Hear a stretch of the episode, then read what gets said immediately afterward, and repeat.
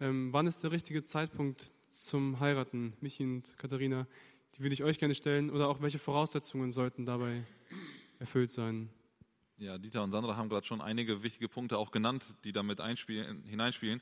Ich möchte noch einen Aspekt mit einbringen aus einem Bibelvers, den ich euch letzte Woche um die Ohren geschlagen habe, aus 1. Mose 2, 24. Weiß noch jemand, was da steht? Aber was mit Kleben. Darum wird ein Mann seinen Vater und seine Mutter verlassen und seiner Frau anhängen, zusammenkleben. Ne? Das war die ursprüngliche Bedeutung. Und sie werden zu einem Fleisch werden. Letztes Mal bin ich darauf eingegangen, was das heißt, dass man zusammenkommt, also einander anhängt. Ähm, jetzt möchte ich einen anderen Punkt eher betonen zu dieser Frage. Darum wird ein Mann seinen Vater und seine Mutter verlassen und mit seiner Frau zusammen sein. Das schließt ja ein, dass dieser Mann, wenn er seine Eltern verlässt, eben nicht mehr von ihnen durchgetragen wird, sondern dass er selber in der Lage ist, für sich zu sorgen und für die Familie zu sorgen, für dieses neue, für diese neue Gemeinschaft zu sorgen. Und ich glaube, das ist ein ganz wichtiger Aspekt, dass wir das im, im, Blick haben müssen. Wenn ich heiraten möchte, dann muss ich in der Lage sein, mich irgendwie sel oder uns selber zu versorgen, dafür aufzukommen. Und wenn ich weiß, ich habe noch fünf Jahre Studium vor mir und es wird wahnsinnig schwierig, da irgendwie das zu finanzieren, äh, also ein eigenes Leben wirklich zu finanzieren, oder ich bin noch viel weiter vorher und habe gar nichts in Aussicht irgendwie, dann glaube ich, ist es nicht so ein geeigneter Zeitpunkt zum Heiraten. Also ich glaube, man muss schon in der Lage sein, sich finanziell selber zu tragen. Man muss auch von der Reife so weit sein, dass man ähm, ja irgendwie emotional so weit ist, eine Entscheidung selber eigenständig, freiwillig zu treffen. Ich möchte den anderen heiraten aus eigenem Willen, nicht gedrängt zu werden durch den anderen vielleicht, also manchmal gibt es Beziehungen, in, der, in denen einer den anderen drängt, aber ich muss selber dazu bereit sein zu heiraten und äh, kann da, darf da nicht so reingedrängt werden, eben weil das so eine lebenslange Auswirkung hat, das Ganze.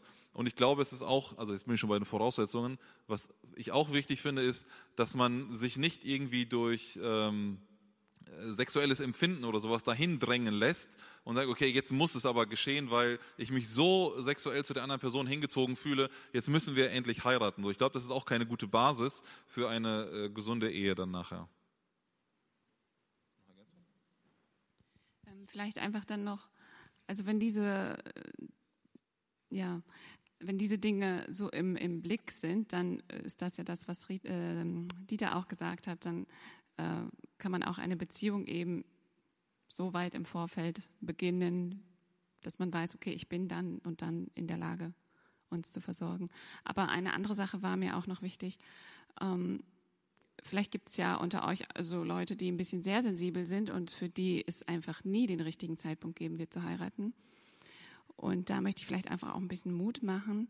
Also wenn zum Beispiel solche Voraussetzungen gegeben sind, dass man eigentlich in der Lage ist, vielleicht gar nicht, also Michi und ich haben eine Zeit lang ähm, im Gabelhaus 33 gelebt und als wir geheiratet haben, hatten wir ähm, kein Schlafzimmer, keine Küche, aber irgendwie konnten wir uns doch ganz gut durchtragen und also es muss nicht immer der Luxus sein, den man da so angeht.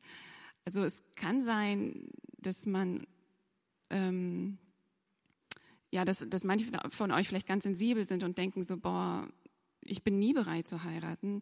Und da würde ich einfach auch sagen, manchmal ähm, ist es aber auch wichtig, so ein Risiko einzugehen und im Vertrauen auf Gott äh, zu sagen, okay, wir sind grundsätzlich ähm, bereit, ja, uns, also wir wollen uns lieben, sage ich mal, unser Leben lang, wir wollen diesen Weg gemeinsam gehen und, äh, und wir vertrauen darauf, dass Gott uns dahin durchhelfen wird.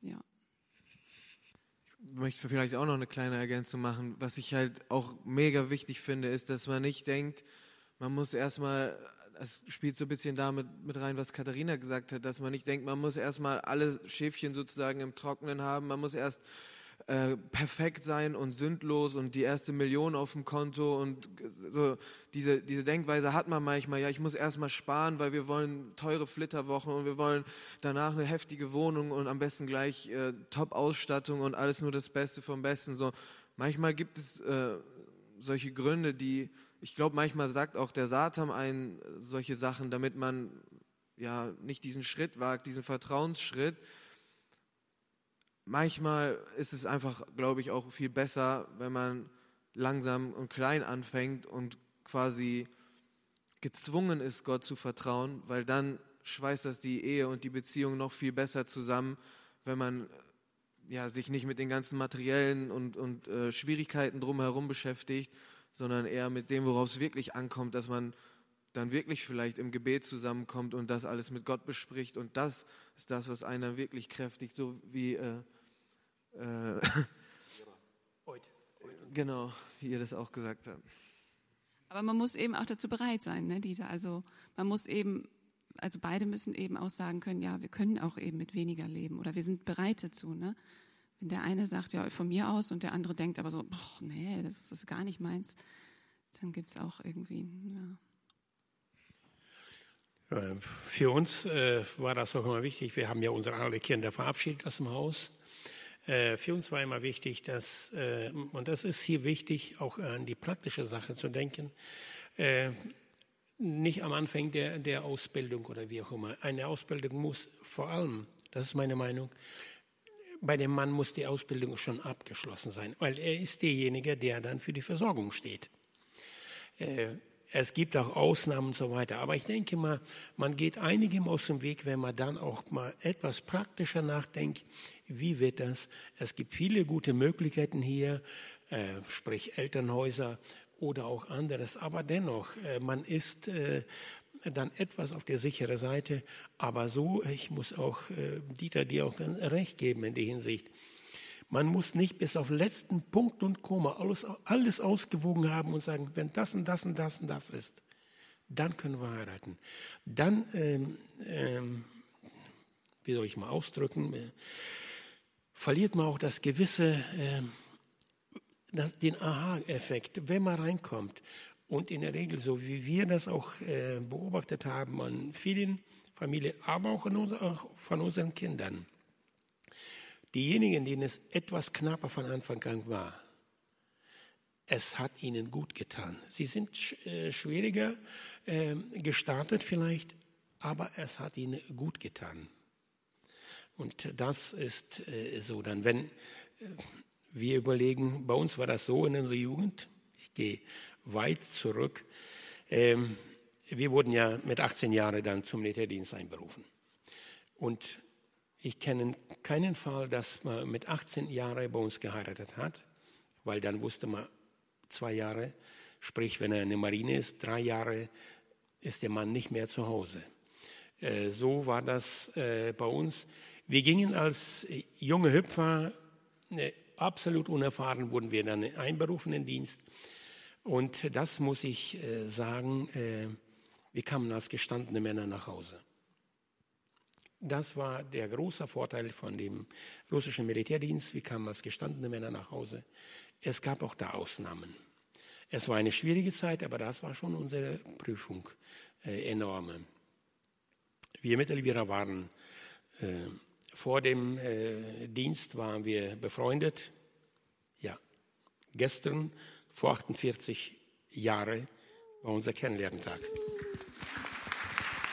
Äh, ähm, jetzt nachhinein äh, sage ich persönlich, ich möchte diese 25 Monate, wo wir uns nicht gesehen haben, nicht missen.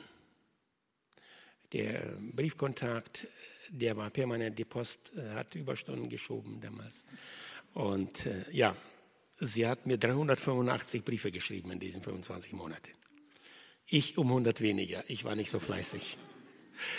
Ähm, äh, und dann war es eigentlich, und in der Regel war das so, dass wir dann halt äh, ein Jahr noch in der Jugend waren und dann war die Hochzeit. Das war fast bei allen so. Bei uns war das etwas anders, weil in der Zeit, wo ich im Militärdienst war, ist mein Bruder nach Deutschland ausgewandert und wo ich äh, den 1. Juni 77 nach Hause kam, äh, dann kam die Aufforderung, also unser Bruder hat uns rausgerufen, einen Antrag gestellt, dass wir nach Deutschland auswandern.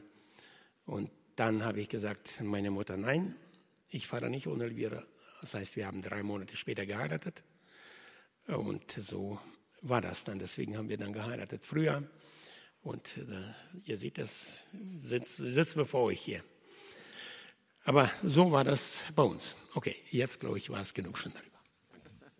Also kann man festhalten, der richtige Zeitpunkt ist nicht, wenn der Schwiegerpapa, der zukünftige Schwiegerpapa sagt, ja, ist in Ordnung, sondern Da sind noch ein paar andere Faktoren, die da mitspielen.